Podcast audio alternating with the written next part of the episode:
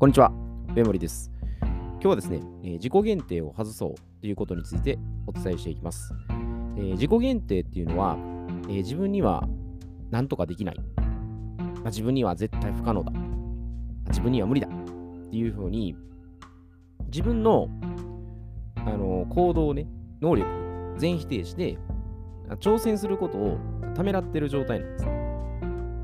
で、これと反対に、えー天才っって呼ばれる人たちは、この自己限定とは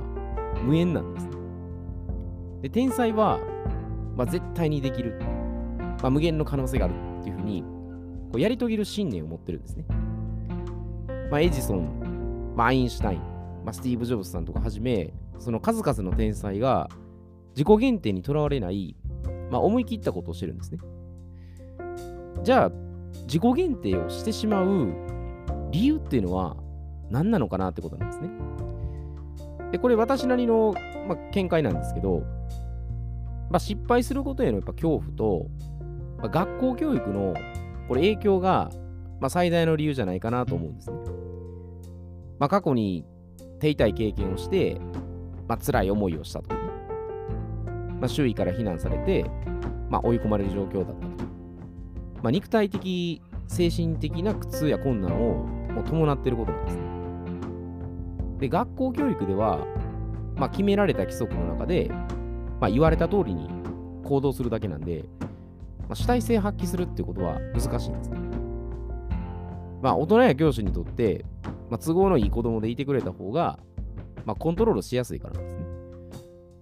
で、学校内のそのルールからはみ出すようなことがあれば、まあ、異質な考えとかね、まあ、行動とみなして、まあ排除される可能性もあり得るんです。全部が絶対そうとは限らないですけど、まあ、そういう風潮は強いですね。で、まあ、この失敗っていうのを、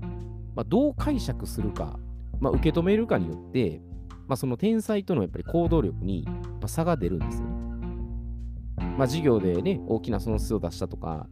まあ、周囲と比較して、なんか数字数字的な部分で、まあ、結果を出してないとかね、まあ、営業成績とかいろいろね、そういうのあると思うんですね、もろもろ。で、まあ、勝手にこれ、基準を決めて、まあ、優劣を競ってるだけなんですよ。で、私も、まあ、一度これ、新旧整骨院を、まあ、独立開業したんですが、まあ、うまくいかず、変異しています。まあ、計画性や見積もりが甘かったといえばそうなりますけど、まあ、自分にとってはこれが、まあ、貴重な体験ができたっていうふうに思ってるんですね。でもしこれ慎重になりすぎて、まあ、その独立開業していなかったら、その後々ね、まあ、管理職としてもう一回復帰はしますけど、その人材育成とかね、えー経営改善の向上っていうのは、まあ、これありえなかったんです。で、まあ、これ人生っていうのが、すべて、まあ、綺麗に整った環境で、右肩上がりの状態で進んでですね。で、安心安定、確実性が、まあ、保証されるっていうふうに、まあそう思うことにやっぱ無理があるんですね。完璧に、まあ、思い通りにことが運ぶっていうのは、まあ、ほぼないっていうふうに考えた方がいいと思います。何でもエスカレーター方式に、まあ、トントン拍子にね、進む人っていうのも、まあ、あんまり私もね、こう見かけたことはないですね。まあ、中には多分いるかもしれないんですけど、あのもしそれいるとすれば、まあ、ちょっと言葉悪く言うと、まあ、温室ビニールハウスで、まあ、ぬくぬくと育ってるっていうような状況だと思うんですよ。でもそれもまあ生き方の一つなんで、もう本当にそれぞれ自由です。だから自分がどう生きるか、まあ、自分で決めることなんで、どっちがいいとか悪いとかっていうのは私はないと思うんです。自分が本当はどうしたいかっていうのを自分で決めたらいいだけなんですね。で、まあ、この自己限定をじゃあ外したからといって、本当に全てやっぱうまくいくとは限らないです。やっぱ天才でも、まあ、途中でその予測困難な状態に陥ることもありますし、でプロジェクト計画とか進めてても、その中断せざるを得ないっていうこともあり得るんですよ。それでも、そんな状況でも天才は楽しんでくぐり抜けていくんですね。で、これなぜかというと、これ天才の、まあ、一番のこれ多分秘訣だと思うんですね。これ自分の力だと過信せずに、自然界やその先人偉人の大いなる力ですね。これを拝借して、知恵を総動員してるからなんです。で、ちょっとこの天才っとはちょっとまた違うんですけど、えー、ある組織の中でこれに似たような考えを持ってるところあります。これ、アルコール依存症を脱却する組織のアルコホーリクス・アノニマス、まあ、通称これ AA と言われてるんですけど、ここの組織の中で、まあ、アルコールアノニマスのね、えー、アルコホーリクスアノニマスで12のステップっていうのがあるんですね。まあ、この中の一つの、えー、二つ目の、これ、序文の中に、まあ、自分を超えた大きな力が、私たちを健康な心に戻してくれると信じるようになった。まあ、こういうふうに述べてあるんですね。でこれ極端な事例かもしれないですけど、これアルコール依存症っていうやっぱ組織っていうのはま、アルコール依存がもう脱却できないんで、それをみんなで何とかしようっていう組織なんですね。だから自分一人だけの力では、もはやどうにもならないっていうふうに、もうそこで認めて認識してるんです。だから無力だっていうところを分かった上で、じゃあ次どうするかっていう、これこれがステップなんですね。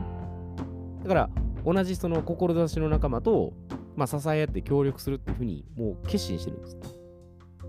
だから自己限定をこれ外すっていうのは、やっぱ奥底に眠ってる才能を、まあ、大いなる力ですね。まあ、これちょっと見えないものかもしれないですけど、これによって解放してる状態なんですね。で言い換えたら、自己である、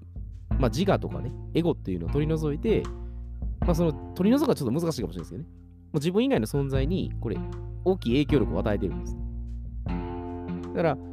まあ、その大いなる力っていうのが、まあ、大いなる何かっていうね、神様かもしれませんし、仏様かもしれないし、ちょっと目に見えない、まあ、スピリチュアル的なね、まあ、力とも言われてるんです、ね。で、まあ、そこに関しての内容を、えー、今回はこれちょっと割愛するんですけど、量子物理学、物理学っていうところの学問で解明されてるんですね。まあ、ゼロポイントフィールドっていう、まあ、そこの場があって、その波動のエネルギーがね、えー、関係してるっていうにはこれ言われてるんです。これ話し出すとちょっと長くなるんで、今回はちょっと割愛しますけど、えそういうところなんです。ねだから、天才の人は、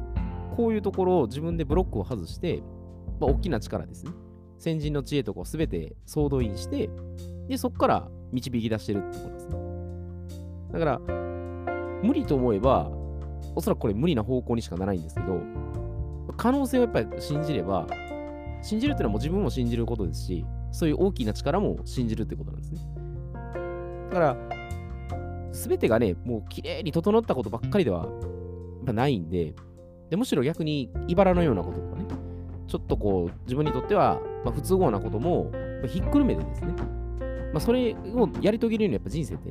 なってるんですよ。だからむしろそういう、ちょっとね、自分にとって、あの、これがちょっと試練かなとかね、ちょっと厳しいかなと思うことも、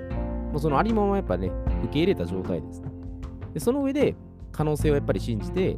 まあ、こういうふうに突き進んでやっていくっていうところに、まあ、尽きるんじゃないかなと思います。で、脳はやっぱりそのね、潜在意識の中でこれ働くんで、もう自分の中でね、まあ、やっぱ1秒でもできないと思えば、やっぱそのできない理由をずっと探し始めるんですよ。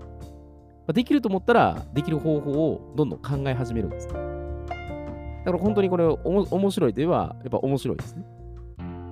自分の中で何かしらそのできないのは感情的なブロックがあるかもしれませんし、まあ物理的なものですね、障害があるかもしれないんで、じゃあそれをやっぱ取り除いてあげたらいいんですね。やってみないと正直ね、わからないこともあるんで、やらないうちにこうだ、あだってあの予測してね、あの未来を決めつけてしまうと、それこそ可能性を全部消してしまうことになるのでね。ま、そういった意味では、ま、自分のその能力を信じて、ま、そういう大きな力を総動員して、で、いろいろ試していったらいいんじゃないかなと思います。ま、その大いなる力はね、あのー、本当に、これ今科学的にもね、言われ始めてるところではあるんで、えー、人間は、え、必ずいろんなことが、まあ、できるんじゃないかなと、まあ、そういうふうに思います。えー、では、今日はこれで失礼いたします。